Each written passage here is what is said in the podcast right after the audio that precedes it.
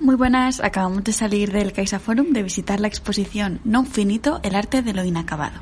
Y en este podcast vamos a hablar del arte inacabado.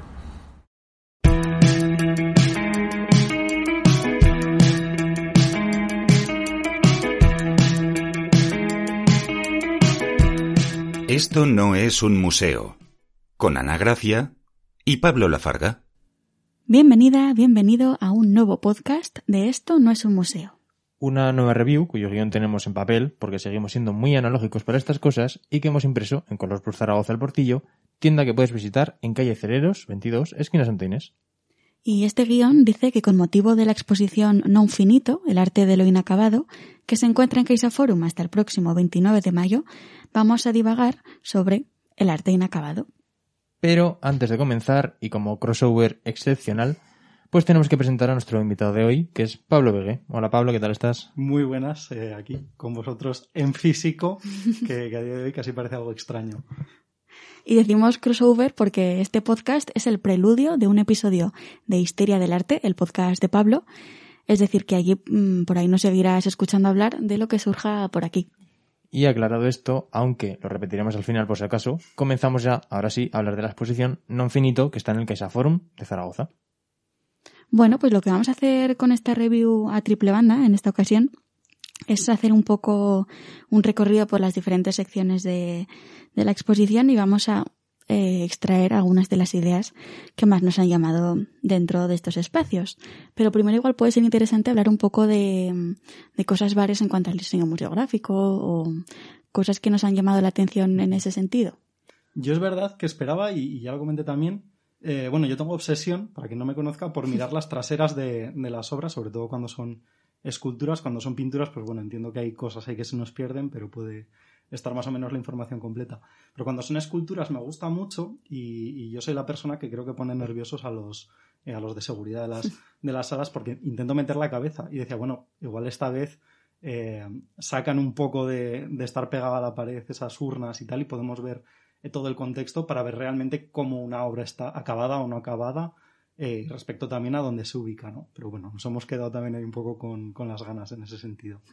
Sí, sí que es verdad que algunas esculturas sí que se podían rodear, sí. según qué sección, pero claro, siempre está la parte de atrás, ¿no? A ver cómo es, sobre todo según como una pieza que pertenecía a un retablo, ¿no? Entonces ahí, en ese sí que se podía ver cómo está sin terminar, porque no hacía falta, no se va a ver. Y ya, dicho esto, que tampoco nos queremos extender mucho en, en, museología, al menos de momento, sí que vamos a ahondar un poco en ideas y en cuestiones. Y la primera, que sinceramente creo que es un poco el, al final el motivo de la exposición, que es la importancia del proceso sobre el resultado, sobre todo en estos tiempos en los que si no haces cosas y no las expresas, pues parece que no haces nada. Y de hecho en redes sociales siempre tienes que estar la de nuevo proyecto, estoy en ello, estoy subiendo vídeos, cositas. se vienen cositas. en ese contexto, pues el mundo del arte no está ajeno.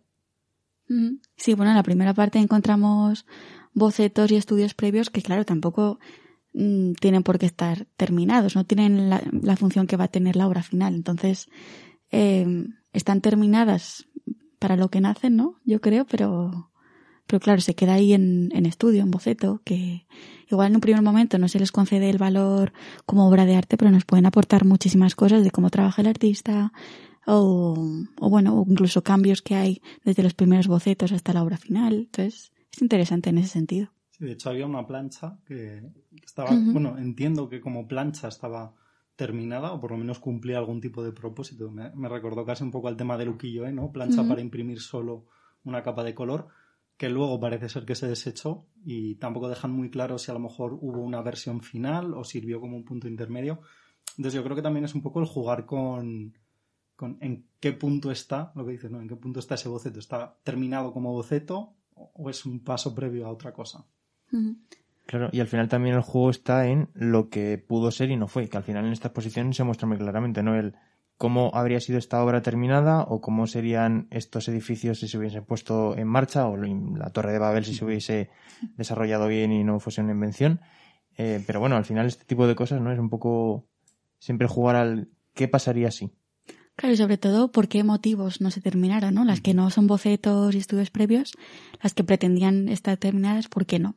Y bueno, ya surgen diferentes razones, incluso la muerte del artista, como aparece en la obra de Sorolla. En este caso, pues es más triste, pero, pero puede pasar. Claro, y que además yo, llevándolo al terreno de las reviews que ya hemos hecho, me recuerdo sobre todo la sección de los planos, que en la exposición de Somos Memoria, ahí lo vimos bastante, sobre todo pues acotado a Zaragoza, ¿no? Esos kioscos que pudieron ser, o fueron, o ya no están, la Torre Nueva, todo ese tipo de, de patrimonio arquitectónico, es un poco siempre el, el jugar, ¿no? En, en el contexto de esto va a ser un vestigio del futuro o va a vivir muy brevemente va a morir o directamente no va a vivir. Eso es un poco siempre el, ese, ese ciclo, ¿no? ¿En qué parte del ciclo, en qué parte de la rueda estamos? Y luego otro tema que queríamos tratar es el hype de lo inacabado, ¿no? Sobre todo también ese afán o ese que nos encantan las ruinas, ¿no? Y cosas que están destruidas por el paso del tiempo y que se romantizan en ese sentido, ¿no? Que, bueno, ya ha pasado desde hace tiempo. Bueno, de hecho, yo aquí siempre he tenido la misma queja, que es eh, cuando se quemó Notre Dame, todo el mundo decía, yo creo que lo dejen como antes. ¿como antes cuándo? Claro. Porque, quiero decir, intervino aquel amigo Violet Ledic y dijo, lo voy a dejar eh, prístino, lo voy a dejar neogótico aquí, bonito y tal. Pero es que antes era lo que dices, es una ruina que en su momento valoraron mucho, la quisieron optimizar hasta tal eh, punto que, a día de hoy no la concebimos de otra forma. Y yo creo que con lo inacabado a veces pasa también un poco parecido, sobre todo en el arte contemporáneo. Que la estética de lo que está como bien, pero, pero le falta un poco, ¿no? Y, y yo creo que eso llama mucho. Bueno, de hecho tenemos el, el Greco, que lo tenemos también presente en la exposición, Goya, o sea, hay muchos artistas que yo creo que han triunfado un poco por, por esa estética.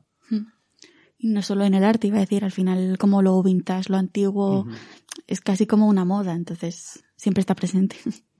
Claro, también al final es un poco el tema de la imperfección, ¿no? Sobre todo sí. pues en estos tiempos de también de perfección, que además hay que exponerla, porque si no, si no eres perfecto y no lo expones sobre todo en Instagram, pues no, no vales. Entonces, claro, eh, jugar siempre con esta imperfección, pues como bien has dicho Pablo, el tema del arte conceptual, como también juega con eso, con el rol de, del espectador, pues al final, y sobre todo en esta exposición sí que se ve porque, claro, eh, hay tal variedad de obras y de, formatos que también cada una de ellas intenta exponer de, de, una forma, ¿no? O sea, en este caso sí que se ve que el discurso es qué pasaría así, o estas obras que sobre todo la mayoría no, no se terminaron por, por unas razones u otras, pero claro, el juego que, eh, como bien comentabas, de ¿y si lo dejo esto?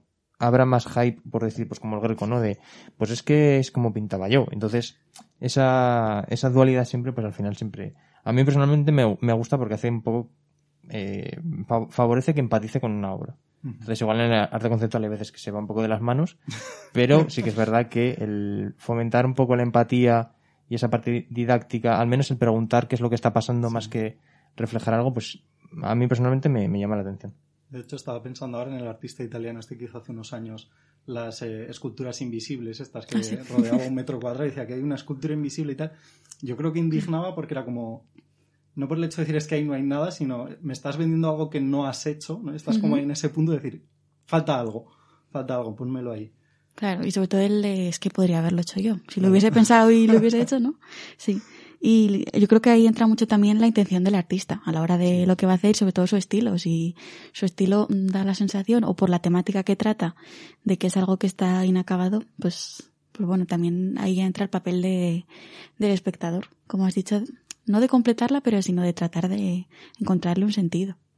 Claro, y en estas dos partes, tanto la del artista como la del espectador, entra siempre el fracaso. Tanto esa intención o ese perfeccionamiento del propio artista de decir, bueno, a ver cómo hago esto, cómo lo expreso, a la otra parte, la del espectador de, como bien hemos dicho, no lo entiendo o lo quiere entender y no lo entiendo o es que directamente paso. Entonces, esta, esta cuestión, siempre este juego, ¿no? Pues al final es cómo afrontamos el fracaso, ¿no? Como en el día a día, sobre todo en el mundo del arte, cuando te intentas acercar y ves que, que no, por un motivo u otro, porque sea didáctico o porque sea eh, alta cultura o cualquier cuestión de estas, es un poco el me acerco o no me acerco y, y cómo afronto el fracaso.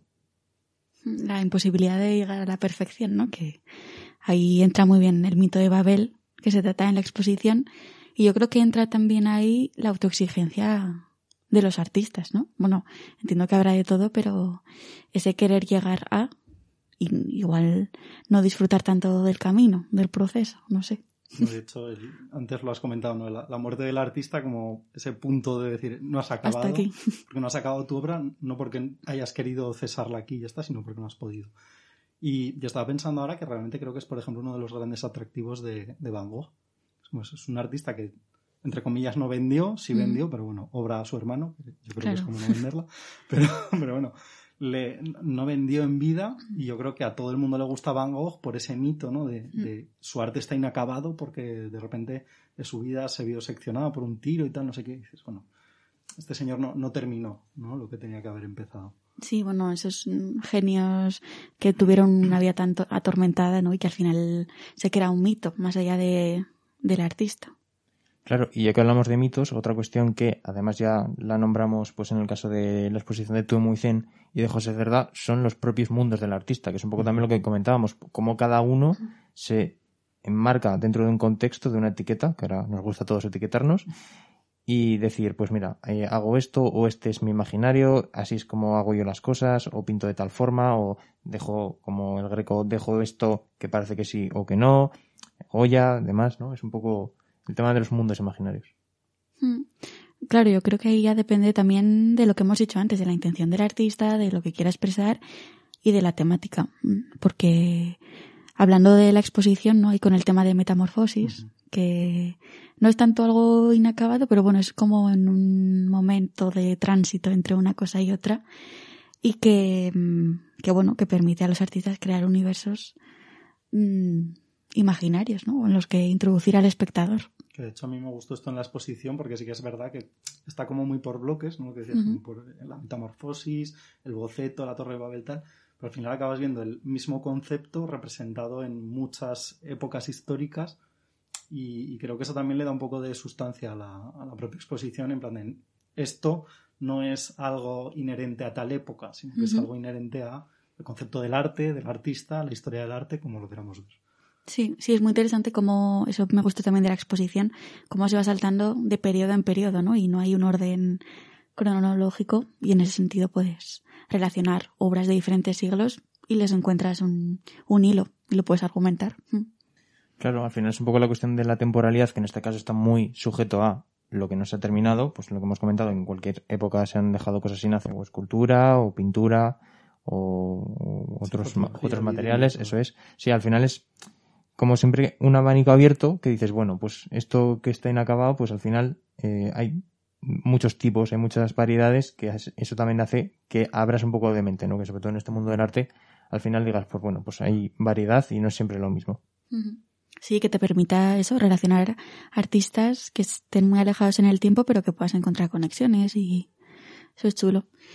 Otro tema que queríamos tratar, que es muy interesante, es el paso del tiempo, ¿no? Y cómo obras que sí que existieron ya no existen como tal, que ahora pueden parecer inacabadas, pero en realidad ha sido el paso del tiempo, la erosión, el desgaste, la destrucción, que, que ha hecho que ahora estén como están. De hecho, a mí me llamó la atención porque, claro, a lo largo de la exposición vamos viendo obras acabadas o inacabadas, dependiendo un poco del punto donde la estamos mirando, pero justo en, el, en, en la zona esta donde se habla de la erosión, me hace gracia porque la, el hito central que hay es el dorso de Belvedere y ni siquiera es el original erosionado por el tiempo, sino es una réplica, lo que hablábamos antes con el tema de, por ejemplo, Notre Dame, ¿no? es como esa obsesión con lo inacabado lleva a que en el siglo XIX hagan una réplica del torso de Belvedere y que a día de hoy está expuesta como un ejemplo de erosión, cuando es algo que en realidad nunca ha estado erosionado. Siempre ha sido así. Claro. Al final es más el mito ¿no? del torso de Belvedere y lo que, lo que produjo en el siglo XVI, además, encontrar algo así. Un poco como cuando nace también ese afán por, por el no finito, ¿no? A ver, yo el lado positivo que le veo ahí es que al final lo que haces es un poco lo que comentaba antes. El volver a, facilitar al público que vea las cosas, porque al final, eh, como además eh, fuimos contigo a la exposición y bien comentaste, las cosas hay que palparlas y, y, verlas y cotillar todo lo que se pueda, ¿no? Y sí que es verdad que aunque esta pieza pues no sea original, pero bueno, al final pues ver las dimensiones, o sea, hacerte una idea, ¿no? Porque al final te ponen una foto, igual no, no, lo visualizo, ¿no? En Instagram pones una foto, pero no es lo mismo que ir a un sitio. Entonces, bueno, yo por ahí lo, lo defiendo un poco. Y ya que hablábamos antes. Aún así no se ah. puede tocar, que es copia, y aún así del siglo XIX ya tiene incluso un tiempo, pero, pero sí. Bueno, en realidad esa sala yo creo que es incluso la que está como más expuesta, ¿no? A, que todas las piezas que hay eh, se toquen en cierta manera. Sí, lo cual, no sé, son piezas que además que muchas están pues por incendio o por carcoma o por erosión del viento, de la lluvia, y están ahí, bueno, confiamos en la gente.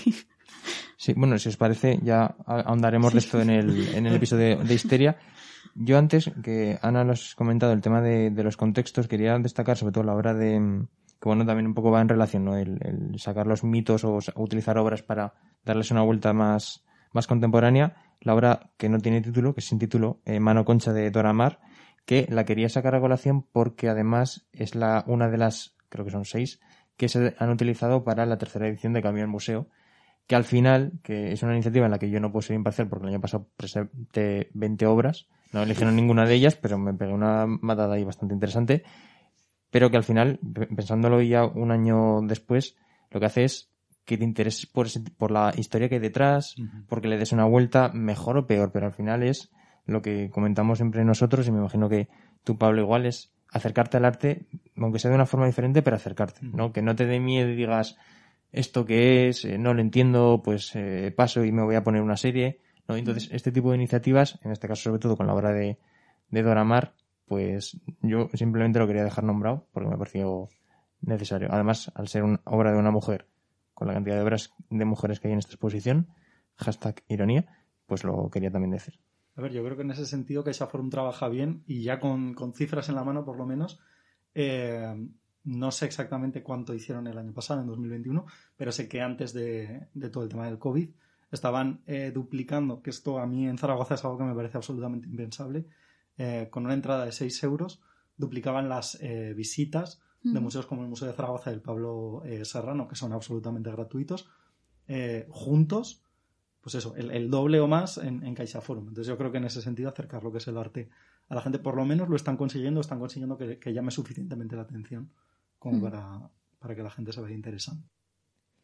Y ahora ya volviendo al tema del patrimonio, sí que no podemos pasar por alto porque además, pues desde aquí hemos hablado en numerosas ocasiones del tema de, pues, del patrimonio, del respeto, del cuidado, de no olvidarnos, ¿no? Pues con las exposiciones de patrimonio industrial, la de Pedro Pérez Esteban, la incluso el recorrido por la iconografía de Zaragoza, la de Fernando Clemente, la Casa Triste, que al final, eh, pues eso, hablamos de, de obras que, pues eso, que en este caso pues se meten dentro del Quesa Forum, pero no podemos olvidar pues todo el patrimonio, sobre todo que tenemos aquí en, en Aragón, que al final pues normalmente lo solemos dejar de la mano, de ahí, bueno, pues que ahí, ahí, te quedas y luego te traen algo de fuera y eso siempre hay que cuidarlo porque lo de aquí no... Entonces también queríamos hacer un poco de hincapié ¿no? en, que al final el patrimonio, sobre todo el, el que tenemos, el autóctono de, aquí, pues que tampoco lo podemos olvidar. Que es un poco también lo que comentabas del Caixa Forum, ¿no? De que hay algunas cosas que se están haciendo muy bien por parte del Caixa Forum, igual del Museo de Zaragoza, del Serrano, pues eh, habría cosas que, mejorar, pero al final te traen una exposición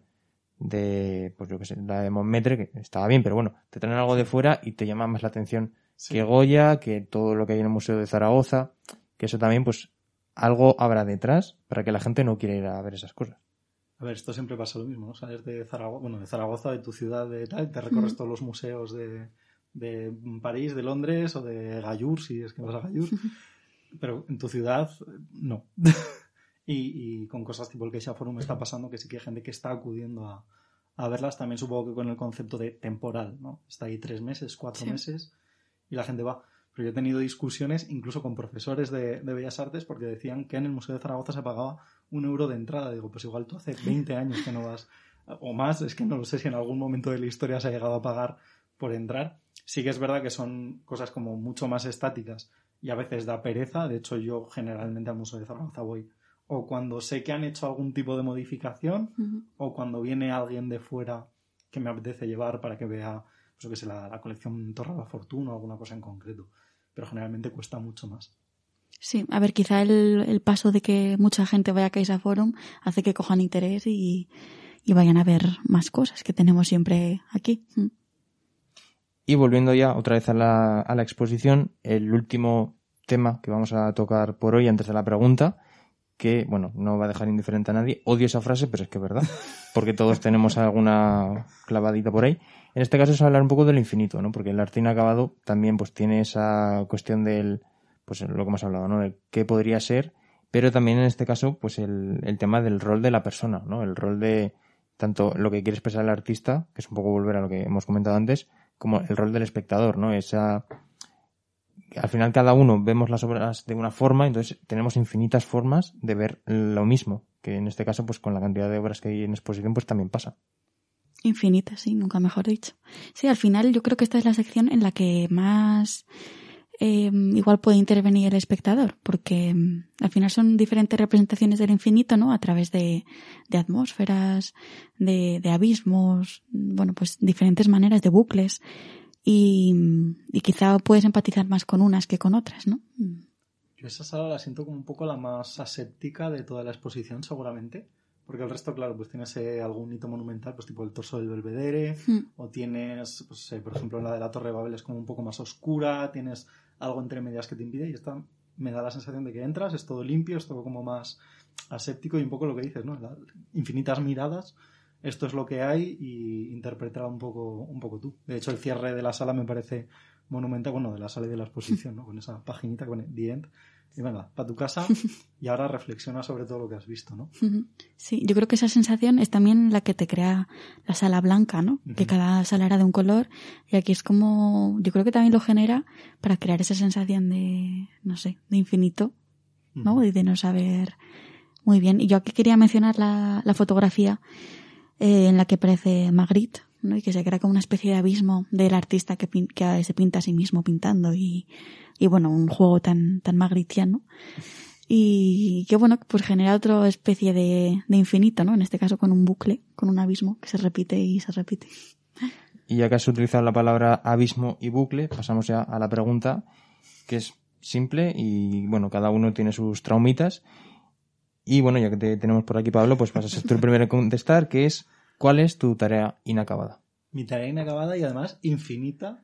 Yo creo que es la, la tesis doctoral. La tengo ahí atascada desde hace tiempo. Cruzo los dedos porque no sea tan infinita y el año que viene ya poder terminarla, pero lleva atascada más de lo que debería. O sea, yo creo que es como mi tarea, por lo menos hasta el momento, inacabada. Pues está en proceso de, de ser finita, Sí. ¿no? Pero Bueno, yo en mi caso, em, pues de pequeña sí que dibujaba, iba incluso a academia y demás, y en ese sentido sí que me ha dado pena como dejarlo en un momento y no volver a retomarlo nunca. Entonces, no es que sea una tarea inacabada, creo que has preguntado, ¿no?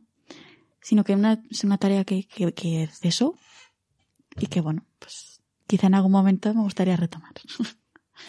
Hombre, el lado positivo es que no lo ves todos los días. En mi caso es el tocar la guitarra, que tengo ahí la guitarra en la habitación, que la veo todos los días, le tengo que quitar el polvo y cada vez que, que procedo me siento un inútil importante. con, sí. con el dedo, ¿no? Sí, encima se me daba bien al menos el punteo, los acordes no, no, no hubo forma, pero sí, sí, cada vez que me acerco a ella es la de me cago en la leche, a ver cuándo, cuándo dejo de grabar podcast y me pongo contigo. Bueno, pues yo creo que nos ponemos todos a, a intentar retomar esas tareas o, o, fi- o finiquitarlas, vaya. ¿Quieres hacer los, las referencias de este podcast? Pues si me las cedes, las hago. Eh, ha habido alguna que no hemos nombrado, pero bueno, vamos a nombrar las más, más asociadas a esta exposición, que la verdad es que nos ha dado bastante juego.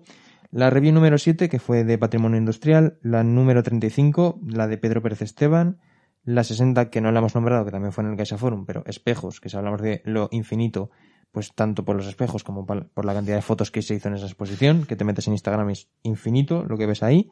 La número 81 de Juan Genovés 2021, porque sí que es verdad que ya lo hablamos ahí, como pues Juan jugaba con esa pues con la gente y con los espacios, con, con la diversidad de colores y bueno, el, el infinito está en sus obras, la verdad. La verdad, una pena haberlo perdido en el año 2020. La número 94, Mil Mundos Imaginarios de José Cerdá, que además la grabamos en directo desde el Paraninfo. La número 116, Somos Memoria, que la grabamos también en directo desde el Palacio Montemuzo. La número 117, Trampantojo, que la teníamos apuntada, pero que al final cuando hablamos de lo inacabado y sobre todo los juegos que tiene el artista y la relación con, con la gente, con el visitante, con el asistente, pues siempre está ahí el tema del trampantojo. La número 149, la de Tuimucen, y la número 150, que fue la de un recorrido por la iconografía de Zaragoza. Y hasta aquí la primera parte del crossover entre Historia del Arte y Esto no es un museo. Si te ha resultado turna suficiente, te recordamos que también puedes chafardear más sobre Esto no es un museo en nuestra página web, esto no es un museo zgz.wordpress.com, en Instagram y en Facebook. Y si no, pues ya sabes dónde acudir, al episodio de Historia del Arte. Un placer tenerte por aquí, Pablo. Muchas gracias. Y dicho todo esto, pues hasta la semana que viene.